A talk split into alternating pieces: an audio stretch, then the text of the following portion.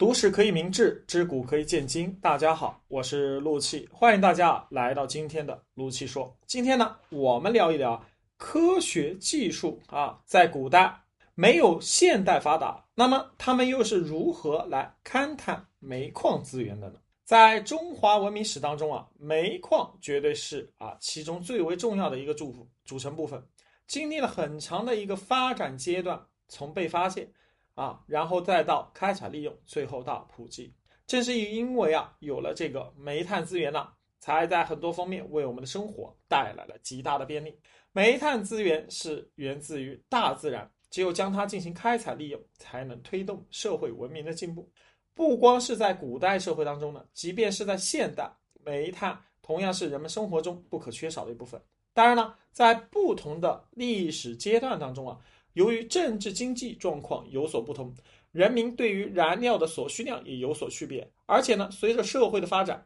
煤矿的开采技术也有了提升，对于煤矿的管理也逐步的啊趋向规范化、制度化的发展。那么，实际上在古代社会当中呢，科学技术并不发达。那么，在这种时期，人们又是如何去勘探煤矿资源呢？探究历史可以发现呢，在王朝的发展过程中，对于煤矿资源的相关知识和开采所需要的技术啊，都在逐步提升。再加上百姓对煤矿资源的需求量逐渐的增加，更是推动了对于煤矿资源的开发。而且，古代社会虽然科技呢不够发达，但是也具备着煤矿开采的基本手段。无论是对于古代社会还是现今社会的人来说，煤矿资源都是相当的重要的，但是啊，煤矿又大都深埋在地下，需要人们去勘探和开采。关于煤炭的开采，在我国也经历了一个相当长的发展阶段。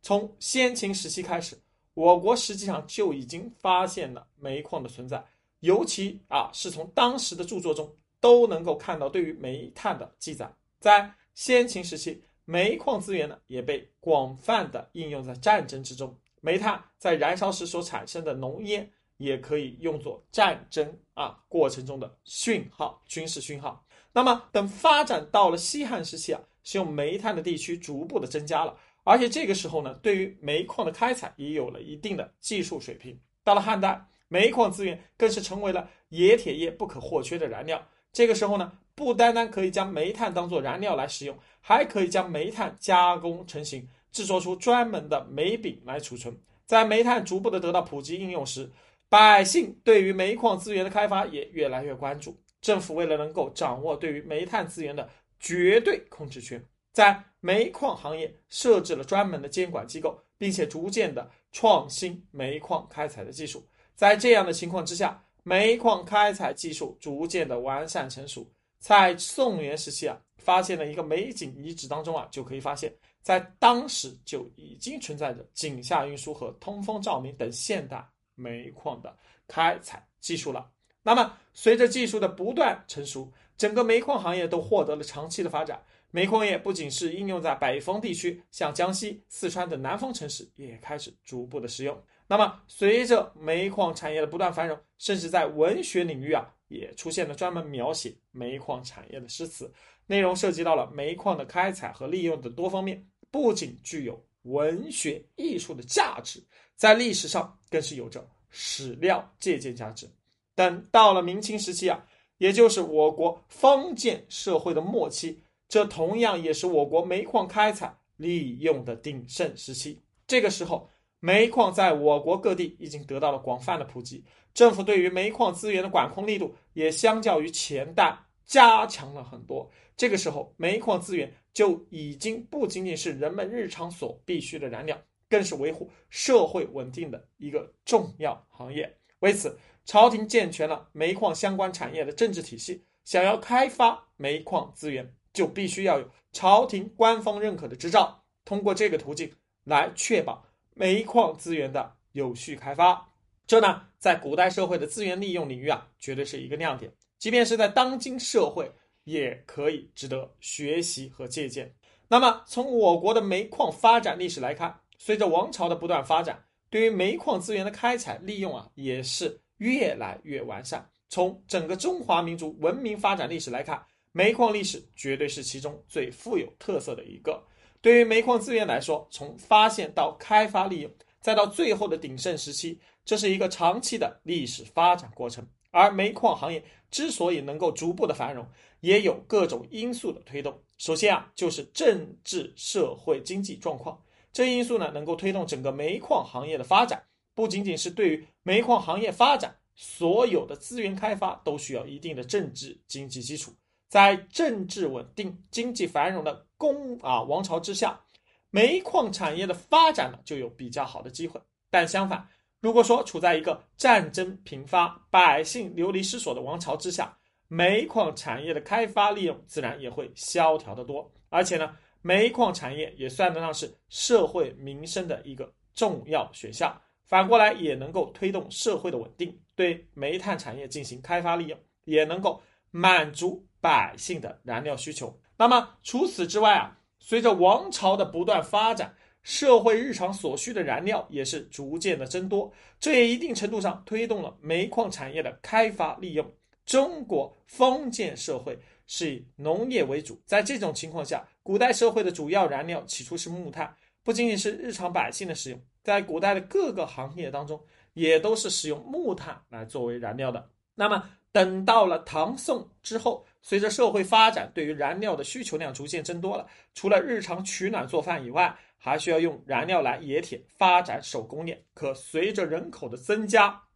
山林资源却越来越少。这样一来，就只能加大对于煤炭资源的开采。从这一点上来看，完全是民生需求增多刺激的煤矿开采。当然，从煤矿开采的宏观历史来看，煤矿开采利用的发展啊，也得益于相关知识的和技术的进步。早在战国时期时，就已经啊有人掌握了煤矿开采的相关知识。随着不断的发展，人们逐渐弄清了煤矿的岩石性能，并且通过这一性能找到了煤矿资源的分布规律，这为煤矿资源的开采利用提供了有利条件。从煤矿资源的开采利用当中，政府也担任了重要角色，设置了专门管理煤矿资源的官员，还设定了许多监管措施，避免了私人进行煤矿开采发生矛盾。在这些条件的促进之下，煤矿资源的开采利用逐渐的繁荣起来，而且向着制度化、规范化的方向去发展。那么，在古代社会当中，虽然没有精密的仪器设备，但是人们能够利用啊煤矿资源的开采利用啊，尤其是在长期的经验啊总结当中呢，人们基本上已经确定哪片区域会有丰富的煤矿资源。那么，对于煤矿资源的开采来说，如果一些地方发现了一定的煤炭资源呢？啊，那么往往在其内层呢，就会存在着更多的煤矿。由于科学技术的不够发达呢，古代社会的人们就会从啊煤矿资源的出产地入手，在这些地区的周围呢观察山石的情况，这样既能保证不对自然造成破坏，也能够最大效率的勘测到煤矿资源。古代的这些地质学家大都有着严谨的精神，在整个煤矿资源进行开采利用的过程中啊，他们始终啊保持着这种比较认真的工作态度。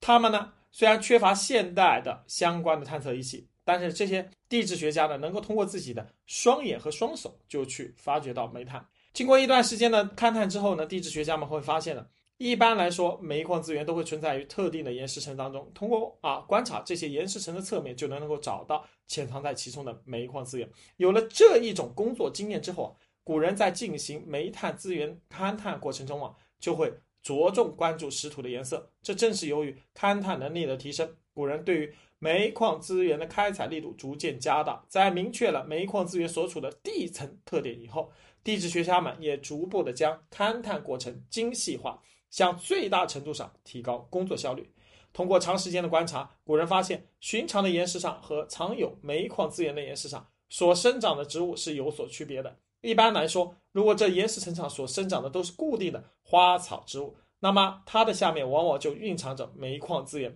当然，这并不是说啊是一定概率的事情，也是需要结合多方面的因素进行综合考量的。只不过有了这一特殊点之后啊，古人在勘探煤矿资源时啊，成功率往往会提高很多。那么对于古人来说，尽管当时的科学技术不够发达，但是人们的智慧啊是无穷的。缺乏勘探设备，人们就用自己的肉眼和双手去寻找规律，通过这一途径，